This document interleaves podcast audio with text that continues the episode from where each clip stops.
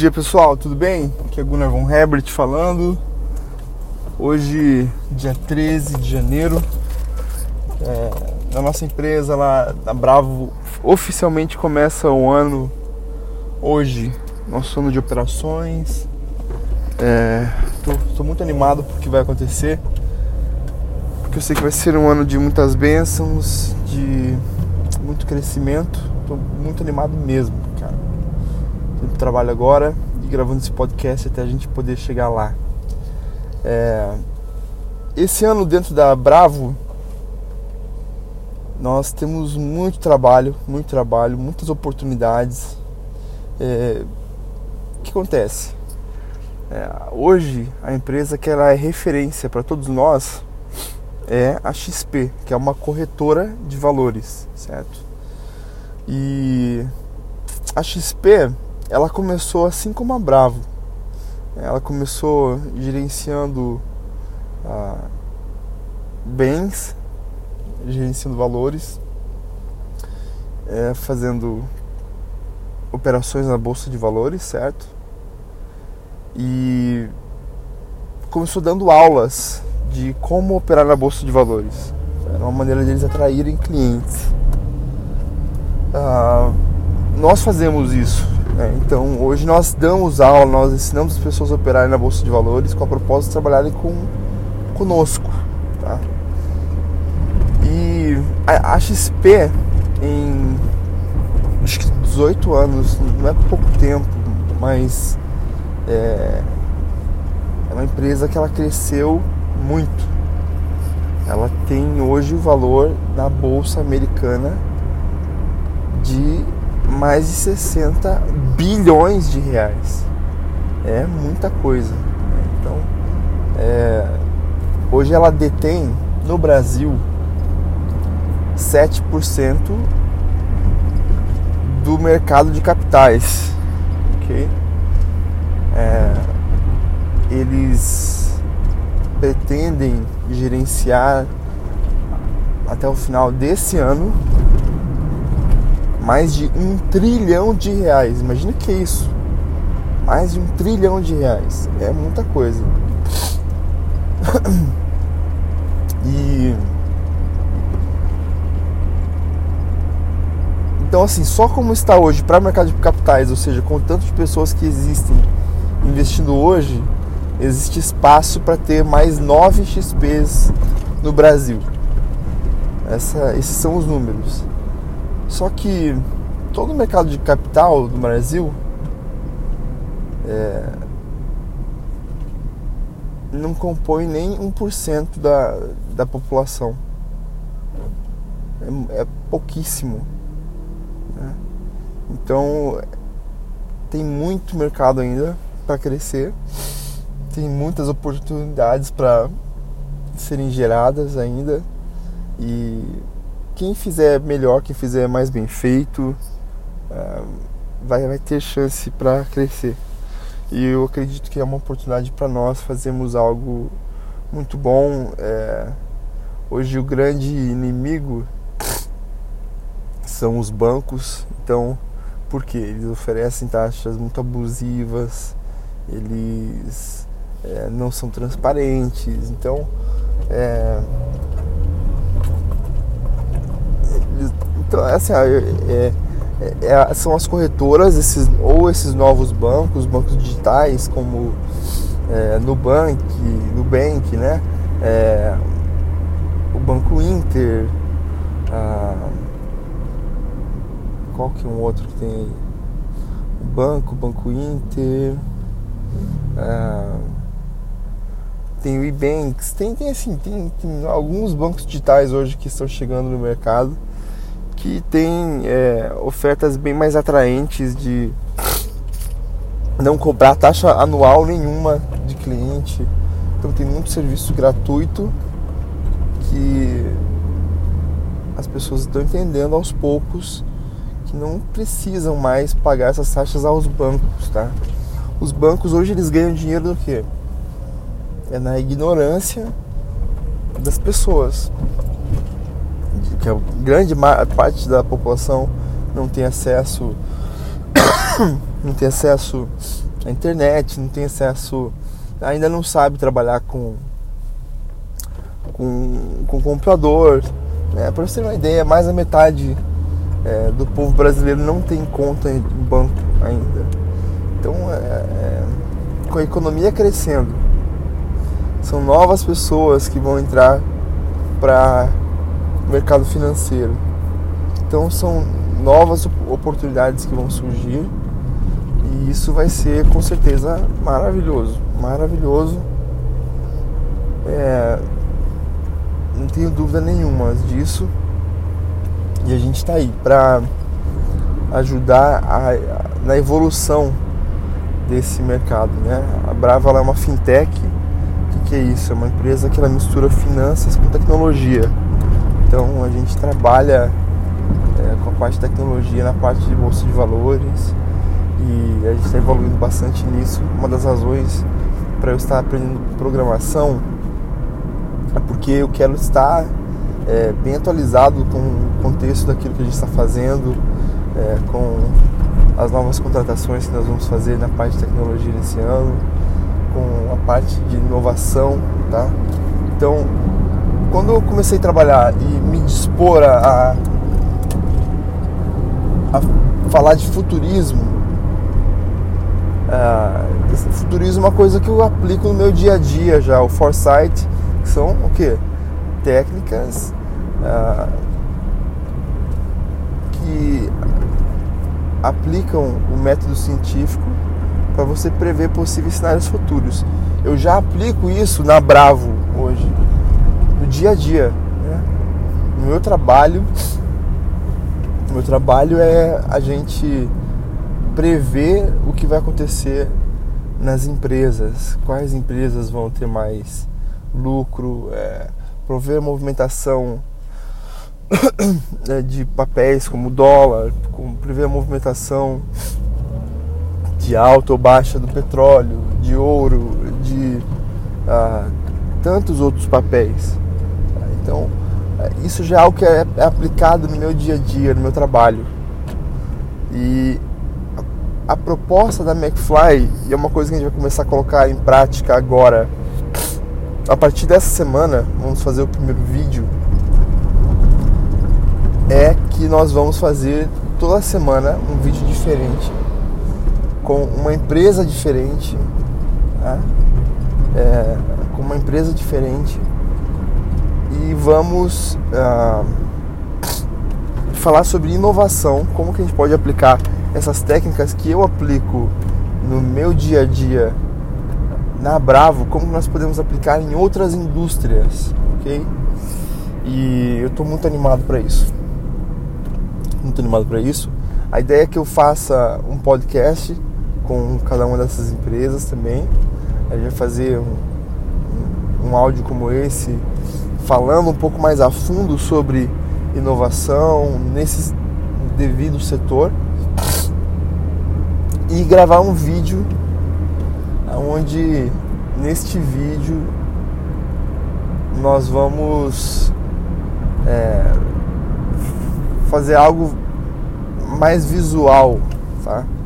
É, mostrar um pouco da empresa e mostrar como que este setor está inovando. Né?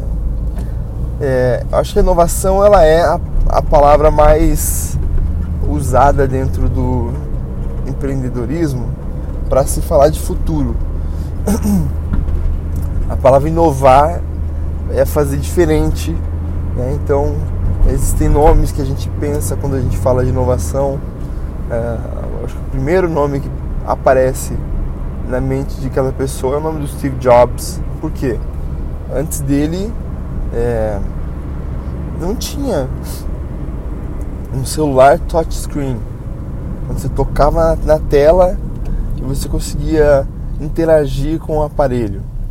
Não, é, era, era um modelo bem mais analógico, né? Então você tinha que apertar botões para as coisas acontecerem. E isso revolucionou todo o mercado de várias maneiras. O iPhone foi com certeza um, eu diria que da, da década passada, o produto mais inovador, com certeza, foi o produto mais inovador que, que foi lançado. É, hoje está nas mãos de todas as pessoas. É, não, não tem. Foi um produto assim que revolucionou o mercado. Então, ao meu ver, é, se eu fosse dar um prêmio para produto de maior inovação no mercado da década passada, seria o iPhone. Tá? É, nós pensamos em nomes é, de pessoas que criaram algo que a partir disso foi criada uma indústria. Tá? Então, pô, você tem inovador, você tem o Thomas Edison. Tá? Thomas Edison é, foi a pessoa que ele foi o criador da lâmpada. Tá? E é engraçado porque assim tem uma disputa muito grande. Porque eles falam que um cara chamado Nikola Tesla, ele tinha vários estudos sobre eletricidade, como conduzir eletricidade, que é um outro erro, né?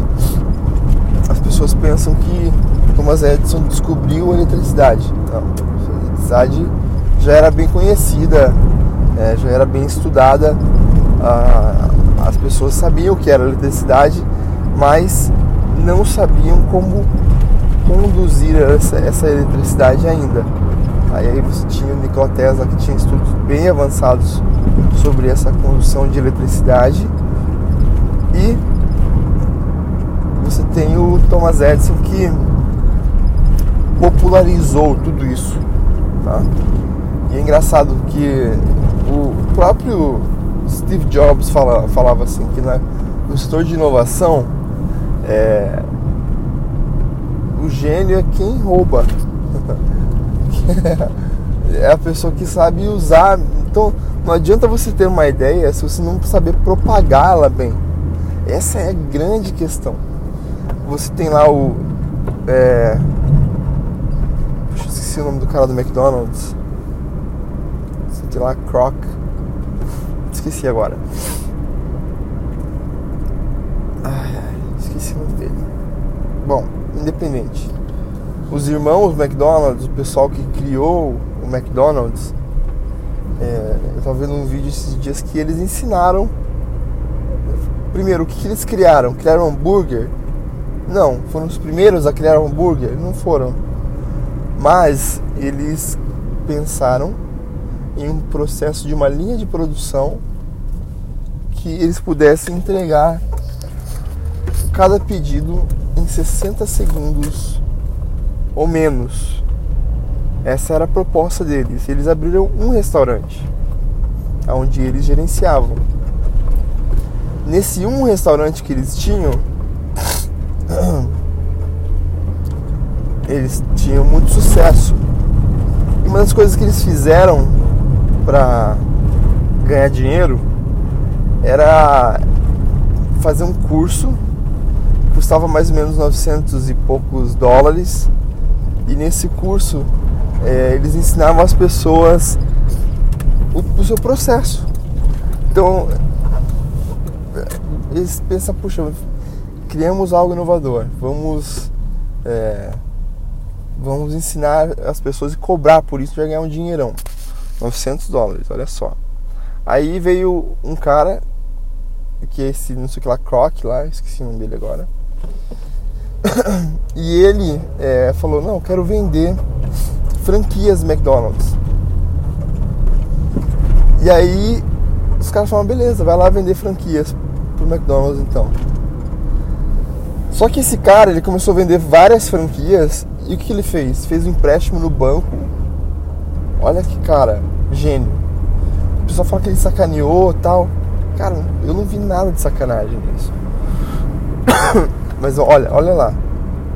Ele começou, ele fez empréstimo no banco e começou a comprar as propriedades em que os McDonald's estavam sendo abertos. Então, o investimento dele foi em foi imobiliário, foi em, em propriedades. E aí os franqueados do McDonald's tinham que pagar aluguel para ele. Olha só. Que coisa maluca. E ele ficou milionário, estava multimilionário com isso já, enquanto o pessoal do McDonald's só tinha era dono da marca e pagava aluguel para ele. E aluguel, que acontece com a marca? Cara, você tá num tudo é location, location, location. Essa é essa frase máxima quando você fala de de, de imobiliária. O que, que diferencia o preço, obviamente fora a estrutura de um local para outro? É a estrutura em volta, né? Se é perto de mercado, se é perto do centro, se é uma área nobre, são coisas que influenciam totalmente no preço. E aí você tem é, todas, absolutamente todas as lojas, praticamente a, o local, quem é dono é esse cara. Que trabalhava, entre aspas, trabalhava, né? Mas vendendo franquias do McDonald's. O que, que ele falou para os caras do McDonald's? Olha, vou fazer uma proposta para vocês. Os caras descobriram, ficaram muito bravos, mandaram ele embora. Ele falou, não, então, vocês vão continuar pagando aluguel para mim, então. Ah, vão ficar bravos? Se você sair do local onde você está agora, todos vão ter que sair, acaba o negócio de vocês, simplesmente acaba. Isso ia, iria acontecer? Ah, não sei, provavelmente não. Mas depende muito da gestão, né? É, de como que as, eles iriam gerir esse, é, esse o negócio deles. Porque são acostumados com um restaurante lá, um ou dois restaurantes agora, e não estavam acostumados com é, essa monstruosidade né, que tinha se tornado já o McDonald's. Tá? E, e eles acabaram vendendo a marca para esse cara, para esse Croc, não sei o que lá. Então ele inovou a indústria de alimentos. Quem, inovou foi, foram os irmãos McDonald's, mas ele inovou a maneira de se pensar o business disso. Então a inovação ela faz é, parte de todas as indústrias e a gente vai mostrar qual é o futuro nessa próxima década, entrando em 2020. Qual é o futuro de várias indústrias?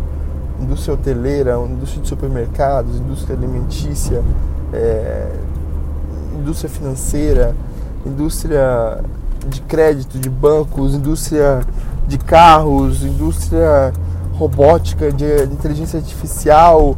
Então a gente vai fazer cada semana um vídeo nesse ano diferente, falando sobre como é, como, vão, como vai ser realizada essa inovação. Vamos, vamos falar sobre inovação nessa área, nessas áreas, tá? Sobre como que a gente pode aplicar o futurismo em cada uma dessas áreas quem são as empresas que já estão sendo referência na aplicação do futurismo nessas diferentes áreas vai ser algo bem legal. Tenho certeza absoluta que vocês vão gostar. Vai ser bem produzido e é, é uma coisa assim que eu tenho no meu coração de fazer porque é, uma das coisas mais preciosas que a gente pode fazer é network, que é você fazer uma conexão, uma amizade com pessoas de outros setores né, que são entrelaçados com o seu e esses vídeos com certeza vão servir muito para isso, para mostrar para as pessoas o que está acontecendo, quais são essas novas oportunidades que estão nascendo e que depende muito da gente abraçar agora elas é, para não ficar para trás, né? Então, independente do que você faça hoje, a gente está entrando numa nova década que eu creio que é mais significativa do que a década que a gente entrou nos anos 2000. Tá? Então, principalmente quando, eu, quando a gente entrou nos anos 2000, eu tinha 12 anos. É, é 12 anos. Agora, para mim, é muito mais significativo na questão de produtividade, daquilo que realmente vai acontecer, do que o ano do, a década do ano 2000. A gente tá falando de década do ano 2000. Gente, passaram-se 20 anos já. Então, a experiência que eu tenho de vida hoje, de 20 anos do ano 2000. Por que eu falo de ano 2000? Porque foi o ano da virada do milênio, é, foi algo muito simbólico. É, e daí 2010, então, foi, foi uma virada? Foi, cara. Mas 2020 é muito futuro. Eu não consigo parar de pensar nisso. É, a gente está vivendo o futuro. Eu vejo várias marcas falando na, na, nas suas propagandas sobre futuro, futuro, futuro, futuro. Quer dizer, esse é um sentimento que ele está abraçando todo mundo. E a gente precisa estar junto, não pode ficar para trás, entendeu? Então, como esse é o, é o momento, a gente vai abraçar esse momento e nós vamos estar junto com pessoas que também estão é, abraçando esse momento junto com a gente, tá? Pessoal, um grande abraço para todos vocês. Esse podcast foi um pouco mais curto. Vai, vamos voltar naquele é, naquele modelo de podcast um pouco mais curtos, tá bom? Mas para fazer todo dia. Até mais, tchau, tchau. Forgive me for my wrongs, I have just begun.